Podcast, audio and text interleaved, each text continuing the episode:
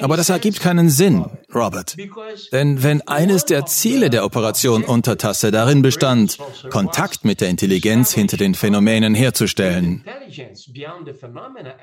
und das steht in den offiziellen Dokumenten, warum wurde die Operation Untertasse dann beendet, als es passierte?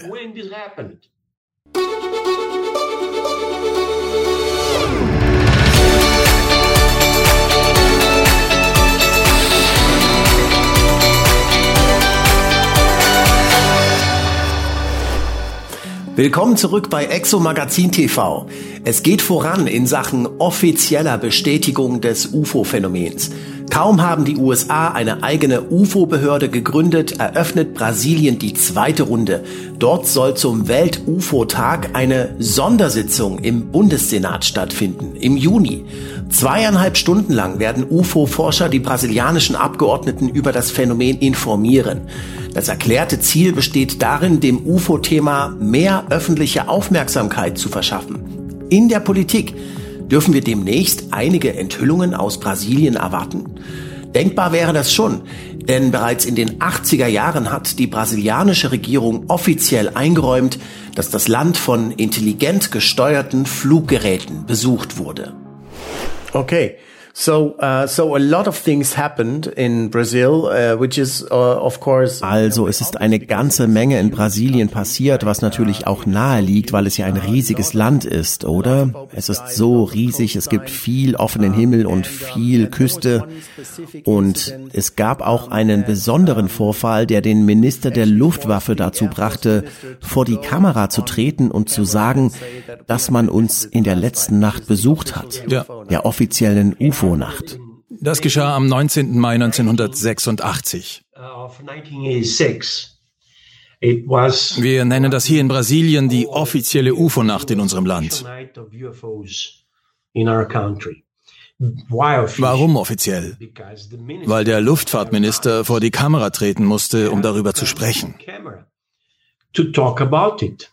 Das geschah zu Beginn der Nacht des 19. Mai dieses Jahres.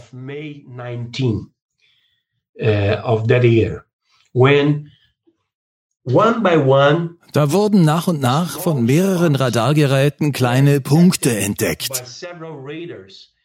Das war im Südosten Brasiliens. Vor allem in Sao Paulo, Rio, Goiás, Minas Minas Gerais und in anderen Orten. Und nach einer halben Stunde waren 21 Objekte auf den Radars in verschiedenen Teilen Brasiliens zu sehen.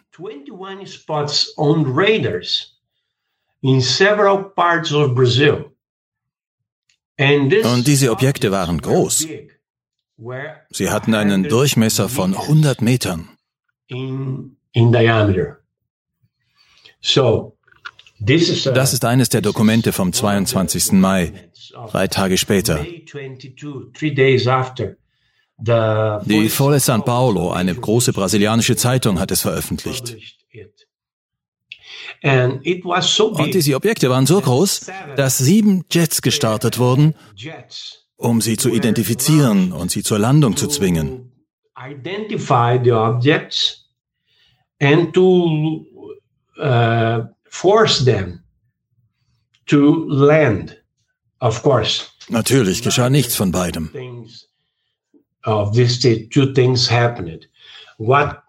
Was aber geschah, ist, dass die Jets in die Nähe der Objekte kamen. Einige Jets, also sieben Jets, in verschiedenen Teilen Brasiliens verfolgten diese Objekte these objects. And und manchmal wurden sie von den Objekten gejagt, wie in einem Spiel. By the objects. In a, in, in, in a kind of game. Einige dieser Objekte wurden auf dem Radar mit einer Geschwindigkeit von über 17.000 Stundenkilometern erfasst. 17.000 Kilometers per hour. Und dann stoppten sie plötzlich in der Luft und drehten um. sodass die Verfolgung durch die brasilianischen Piloten völlig sinnlos war. Die meisten Manöver wurden jedoch von Zeugen am Boden und anderen Flugzeugen, Verkehrsflugzeugen gesehen. were seen by populace, by, by witnesses on the ground and in other airplanes, commercial airplanes. Zu diesem Zeitpunkt rief der Minister für Luftfahrt, Octavio Julio Moreira Lima, die Presse an.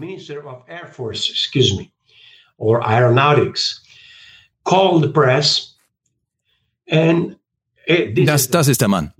Das ist Octavio Moreira Lima. Er rief die Presse zu einer Pressekonferenz zusammen. Er präsentierte alle Piloten der sieben Jets und ihre Kommandanten sowie die Techniker, die mit den Radarerfassungen zu tun hatten. Und er teilte der Presse offen mit, was während der zwei- bis dreistündigen Verfolgung der 25 UFOs über Brasilien geschehen war. Of, these 25 UFOs over Brazil. Und das ist der Grund, warum man diese Nacht in meinem Land die offizielle UFO-Nacht nennt. Uh, Und das Spannende an diesem Fall ist ja, dass es dazu einen Abschlussbericht des Oberkommandos der brasilianischen Luftwaffe gibt, in dem sie ihre endgültige Schlussfolgerung darüber ziehen, was es gewesen sein könnte und ob vielleicht irgendeine Intelligenz dahinter steckte oder nicht. Und zu welchem Schluss sind sie gekommen? Ja, es gibt einen Bericht der brasilianischen Luftwaffe. Und in einer von ihnen folgern sie, dass die Objekte fest waren und wegen ihrer Manöver und ihrer Fähigkeit, Seite an Seite mit den Jets zu fliegen und Information zu fliegen, von einer Art intelligenter Steuerung kontrolliert wurden. Information of them, uh, of, of, of, of objects. So, it's a, it's a das ist also eine offizielle Schlussfolgerung der brasilianischen Luftwaffe. Ja, das ist das Dokument. Ja, und hier auf der letzten Seite steht, soweit ich mich erinnern kann, dass sie eine Art von Intelligenz gezeigt haben. So steht es hier. Hier steht, die Schlussfolgerung aus den beobachteten Tatsachen in allen Fällen ist, dass dieses Kommando die Meinung vertritt, dass die Phänomene solide waren und eine Art von Intelligenz aufwiesen, weil sie in der Lage waren, die Beobachter zu begleiten oder auf Distanz zu halten, sowie in Formation zu fliegen, ohne notwendigerweise bemannt zu sein. Ja, perfekt. Also das ist erstaunlich und das ist ein Dokument, das kurz nach dem Vorfall veröffentlicht werden sollte. Das war aber nicht der Fall, oder? Wann wurde es veröffentlicht? Nein. Der Luftfahrtminister versprach, 30 Tage später einen offiziellen Bericht über den Vorfall zu veröffentlichen. Aber das geschah nie. Aber als wir unsere Bewegung UFOs Informationsfreiheit jetzt starteten, tauchten diese Dokumente auf zusammen mit anderen Dokumenten aus den 80er Jahren. Denn in Brasilien erfolgt die Freigabe von Dokumenten nach Jahrzehnten geordnet. Zuerst wurden Dokumente aus den 50er Jahren freigegeben, dann aus den 60ern und 70er Jahren, dann aus den 80ern und zwar alle sechs Monate nach Beginn unserer Kampagne. Die brasilianische Luftwaffe kam mit einem Bündel von Dokumenten heraus, die sich auf ein bestimmtes Jahrzehnt bezogen, in dem die Luftwaffe mit UFOs zu tun hatte. Und als es um die 80er Jahre ging, befand sich unter weiteren 1000 Akten, etwa 1000 Seiten, auch dieses Dokument. Da wussten wir, dass das Dokument erstellt worden war.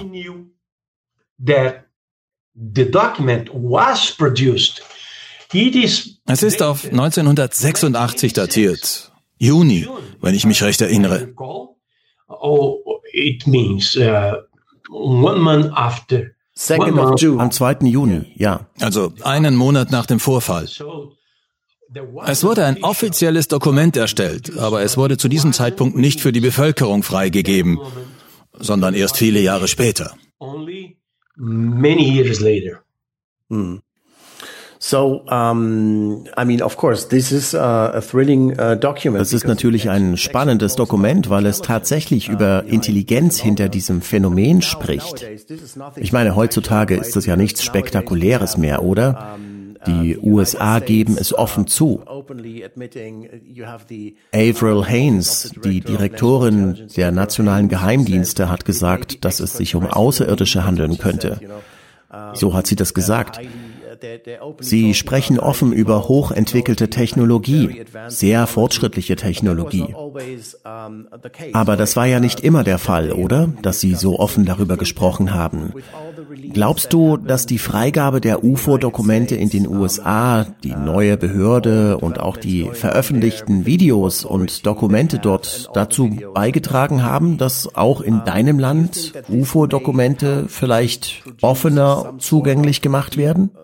More open declassification of UFO documents in your country as well? I believe so. Ich glaube schon. Uh, es gibt noch eine Menge zu veröffentlichen, eine ganze Menge. Und irgendwann werden diese Dokumente an die Oberfläche kommen müssen. Mehr Material, mehr Fotos und Filmmaterial. Sie sollten auftauchen. Es kann nicht ewig geheim gehalten werden. 20.000 Seiten wurden bereits veröffentlicht. Ich glaube, dass weitere 200.000 Seiten eines Tages veröffentlicht werden können. Und ich hoffe, dass die Anhörung im Senat dazu beitragen wird. Yes. And, and, but in the end ja, aber letzten Endes ist das natürlich auch eine Entscheidung, die auf höchster Regierungsebene getroffen werden muss, oder? Was ist eigentlich Bolsonaros Meinung zu den UAPs? Weißt du das? Nein. Er hat nie öffentlich darüber gesprochen. Ich habe nie gehört, dass jemand von ihm gehört hat, ob er daran glaubt oder nicht. Aber er ist ein intelligenter Mann. Natürlich muss er wissen, dass es UFOs gibt, denn er ist der Präsident von Brasilien. Wie viele andere Präsidenten in vielen anderen Ländern auch. Uh, Wenn sie in den Dienst und in die Regierung eintreten, werden sie von ihren Streitkräften über geheime Dinge informiert, die in ihrem Land vor sich gehen. Uh, secret informations of what's going on in the country and the UFOs und UFOs sind, glaube ich, ein Thema, das von der Luftwaffe angesprochen wurde, als Bolsonaro in die Regierung eintrat.